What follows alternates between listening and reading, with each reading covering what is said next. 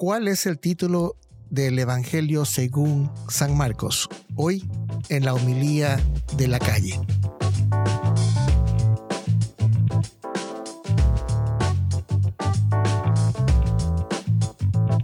Muchísimas gracias por acompañarnos. Te saluda tu amigo y servidor Wilfrido Matamoros, generando este podcast de homilía de la calle desde el centro de la Unión Americana en el hermoso estado de Iowa. Vamos a continuar por nuestro camino a través del Evangelio de San Marcos. Con respecto a los dos podcasts anteriores, creo que nos hace falta saber por qué se escribió el Evangelio.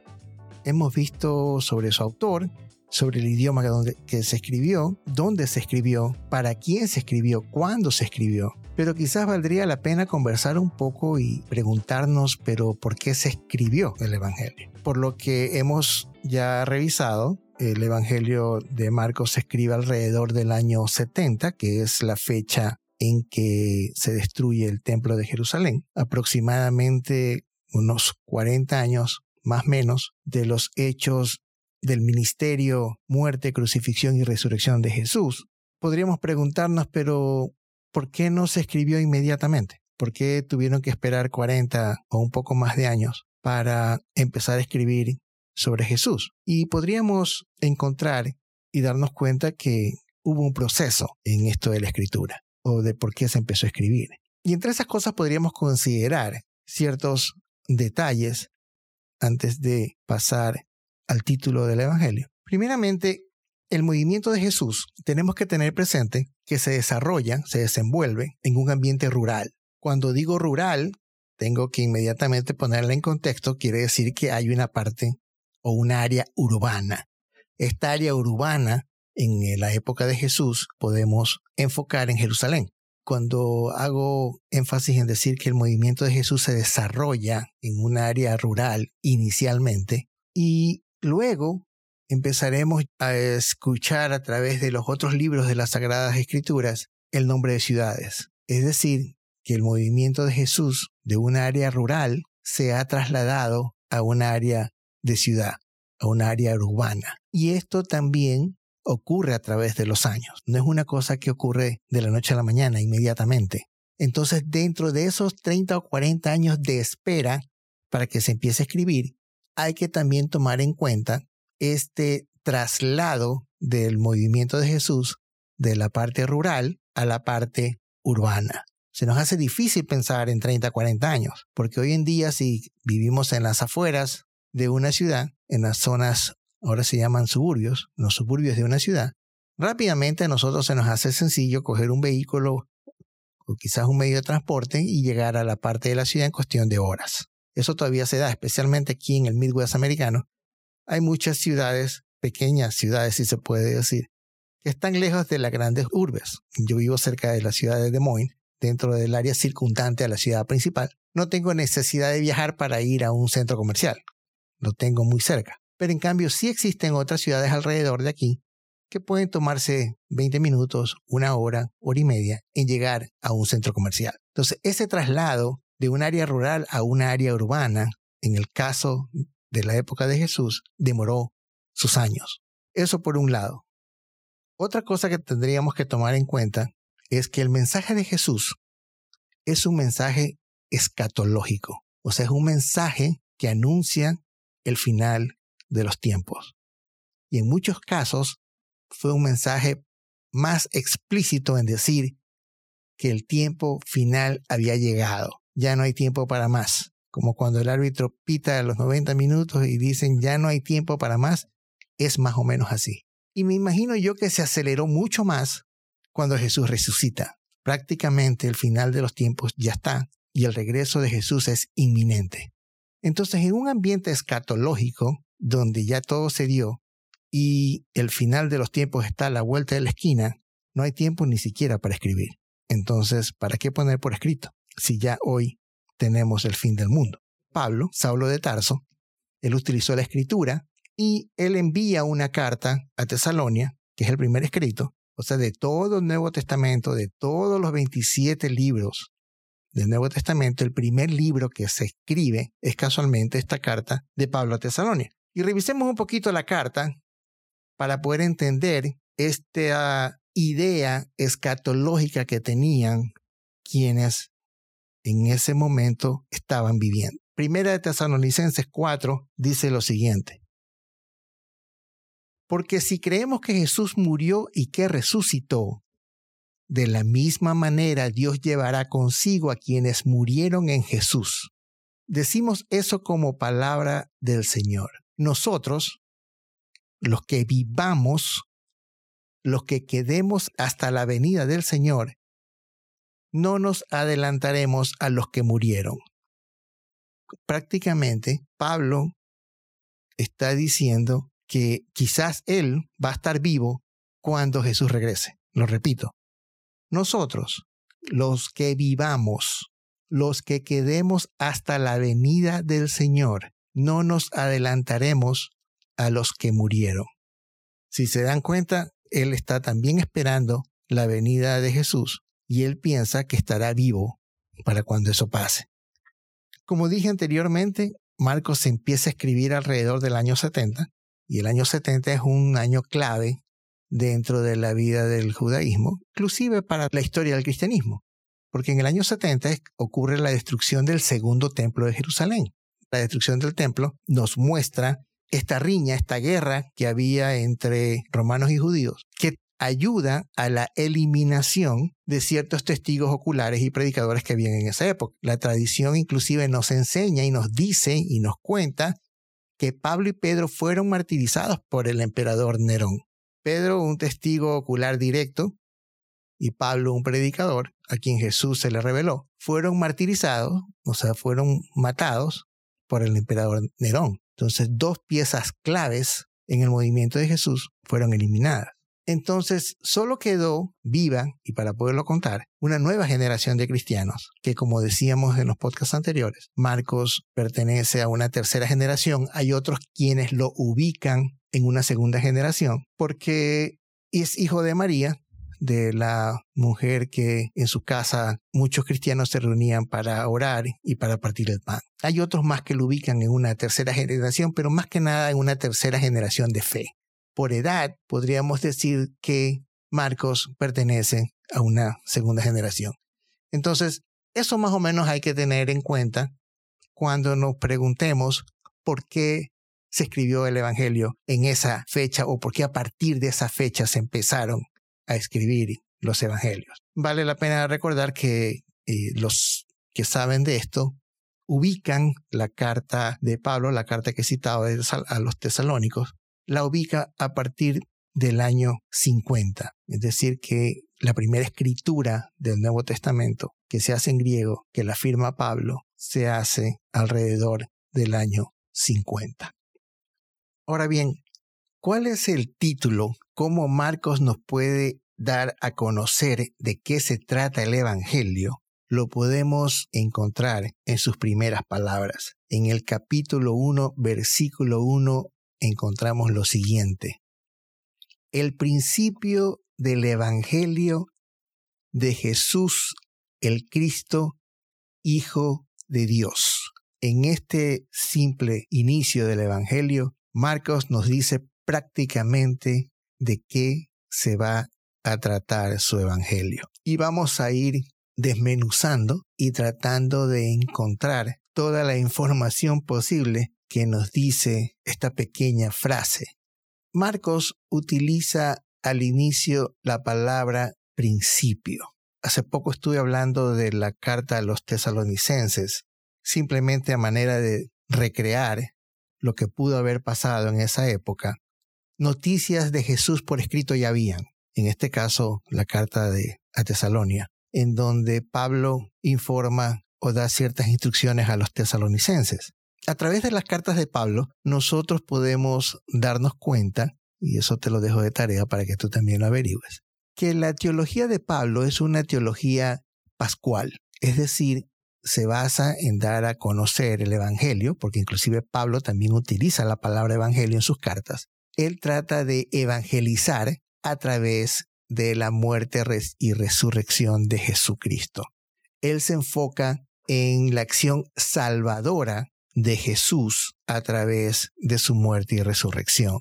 Cuando cerrábamos el podcast pasado, yo citaba un libro de Antonio Piñero, en el cual decía que Marcos rescata la vida de Jesús en el sentido de decir, también fue una acción salvadora. Entonces, Marcos inicia diciendo, el principio del Evangelio de Jesús. O sea, si tú ya tienes una información de la acción salvadora de Jesús por su muerte y resurrección, déjame a través de mi Evangelio, a través de mi escrito, mostrarte cuál es el inicio de ese Evangelio. Como diciendo, déjame ir un poco más para atrás para que conozcas la vida terrena de Jesús de Nazaret. Eso que te han dicho de lo que su muerte y resurrección es salvadora, déjame contarte el inicio de eso. Y de esa manera utiliza esta palabra, el principio, al igual como inicia el Génesis. En Génesis 1, en el principio creó Dios los cielos y la tierra. Y también encontramos arqué en griego en el Evangelio de Juan. Juan 1, en el principio existía la palabra y la palabra estaba con Dios y la palabra era Dios. Es una cosa que vale la pena tener en consideración que Marcos inicia su evangelio con esta palabra, el arqué, el principio. Ahora bien, nosotros, dentro de nuestra lengua española, podemos también darle diferentes significados a la palabra principio. Este es el principio de la película, pero también podríamos decir él es un hombre de principios. O sea, la palabra principio no solamente podríamos utilizarlo como el inicio de algo, sino también como la fuente de algo, algo en lo que se soporta. En ese sentido, es también válido que utilicemos ese concepto cuando hablemos de el principio del Evangelio, que inmediatamente se nos puede venir a la mente decir, ok, si ese es el principio del Evangelio, vamos a ver dónde es el final. Pero eso también te lo voy a dejar de tarea porque sabes que el final eres tú, el final soy yo. Eso será materia de más adelante. Luego de eso, aparece para mí lo que es la clave central de esta frase, evangelio. Y vamos a ver el uso de este vocablo porque no es una palabra nueva. Ya la palabra evangelio había sido utilizada. Te acabo de decir que Pablo la utiliza en sus cartas. La palabra evangelio también la encontramos en la Biblia hebrea y también la encontramos en el mundo pagano.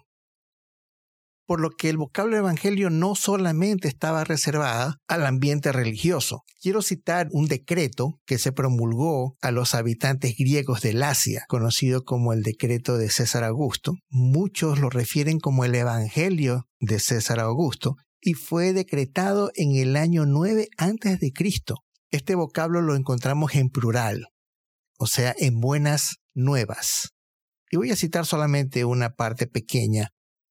César, en su epifanía, ha sobrepasado las esperanzas de todos los que habían recibido antes estas buenas nuevas, no solo superando con sus actos benéficos las acciones de sus predecesores, sino también poniendo muy alto el listón para poder superarlos es simplemente citado dos, tres líneas de este decreto, porque es importante conocer que este vocablo no es nuevo.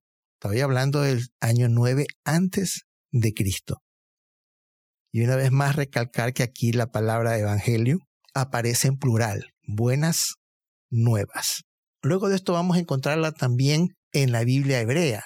Podemos citar, por ejemplo, Isaías 49, con otro significado, pero con la misma raíz, de proclamar, de clamar, la podemos encontrar. Voy a citar Isaías 49, dice, súbete a un monte elevado, alegre mensajero para Sión. Clama con voz poderosa, alegre mensajero para Jerusalén. Clama sin miedo, di a las ciudades de Judá, ahí está vuestro Dios. Acá la raíz de la palabra evangelio aparece como un clamor, como un anunciar, común dar una noticia. Y es una noticia alegre, como lo dice Isaías 49. En Isaías 52.7, Qué hermosos son sobre los montes los pies del mensajero que anuncia la paz, que trae buenas nuevas, que anuncia salvación, que dice a Sión, ya reina tu Dios. Nuevamente vemos aquí el vocablo evangelio en su raíz y en plural, buenas nuevas, asociado siempre a un anuncio que viene por parte de alguien, de un mensajero. Y esto va a ser importante que lo anotemos y lo tengamos presente a la presentación de Juan el Bautista. Y en Isaías 61.1 ya empezamos a ver la palabra evangelio más con un concepto de Nuevo Testamento. Lo encontramos en Isaías 61.1. El Espíritu del Señor me acompaña, por cuanto me ha ungido Yahvé. Me han enviado a anunciar la buena nueva a los pobres. Me han enviado a vendar los corazones rotos, a pregonar los cautivos la liberación y a los reclusos la libertad. Me imagino que tú como conocedor de las Santas Escrituras has de haber identificado este último pasaje de Isaías, que es casualmente el que más refleja el concepto de evangelio como en el Nuevo Testamento, y es casualmente la lectura que Jesús hace en la sinagoga de Nazaret. En este mismo Evangelio vamos a volver a encontrar este vocablo ya en el capítulo 16, al final del Evangelio, cuando Jesús dice, id por todo el mundo y proclamad la buena nueva. La buena nueva siempre va a estar asociada a la palabra Evangelio, que tiene una raíz eh, griega, eu angeliu, que si la partimos en la mitad, nos vamos a dar cuenta que son dos vocablos, eu, que es bueno o buena, y angeliu, mensaje, noticia, mensajero, angeliu, se te hace familiar con lo de ángel. Entonces lo que tenemos en este vocablo es el significado de una buena nueva, una buena noticia. Y esto es importante que nosotros lo tengamos presente porque el Evangelio no se trata de una serie de reglas ni pasos que tenemos que seguir no es ninguna doctrina, es simplemente el anuncio de una buena noticia. Y si seguimos con la frase, esta buena noticia es Jesús, el principio del Evangelio de Jesús. O sea, la buena noticia es Jesús. ¿Y quién es Jesús? Es el Cristo, el ungido, y aparte de eso también le da otro título adicional, como el de Hijo de Dios. Resumiendo rápidamente, el título del Evangelio es El principio del Evangelio de Jesús, el Cristo, el Hijo de Dios. Y este título, que yo lo podría considerar fantástico, porque es más o menos como cuando entramos a ver una película de crimen, quién es el asesino, y de entrada nosotros lo sabemos, pero todos quienes van a estar incluidos en esa película, nadie lo va a saber. A lo largo de la película se va a ir descubriendo las cosas para encontrar, como quien dice, este asesino. En el caso del Evangelio de Marcos, Marcos nos dice quién es Jesús y le da los dos títulos, el Cristo y el Hijo de Dios. Y de eso se va a tratar Marcos, de que nosotros, al inmiscuirnos en el Evangelio, que eso es lo que tiene increíble Marcos, que nos permite entrar ahí, vamos a pasar por el mismo camino que pasaron los discípulos.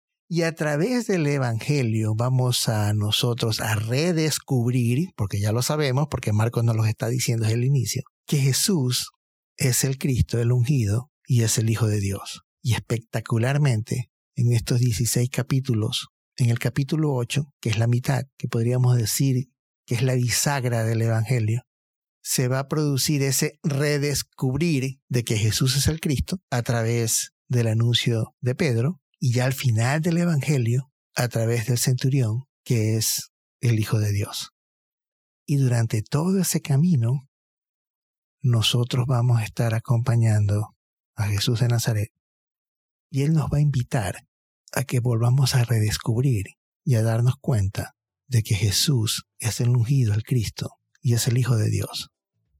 Pero no va a ser fácil. Durante este camino vamos a caer más de una vez. Dentro de este camino que tiene un final, que es la cruz. Durante este camino Él nos va a invitar a seguirlo con nuestra cruz. Y quizás no va a ser fácil, porque no fue fácil para los discípulos. Eso lo vamos a ver. en más de una ocasión, ellos flaquearon, ellos dudaron y para mí no pasaron el examen final, se quedaron de año. Pero en este caso, los discípulos vamos a ser nosotros. Prepara la mochila, porque el camino es largo hacia la cruz, a través del Evangelio según San Marcos. Esto fue homilía de la calle.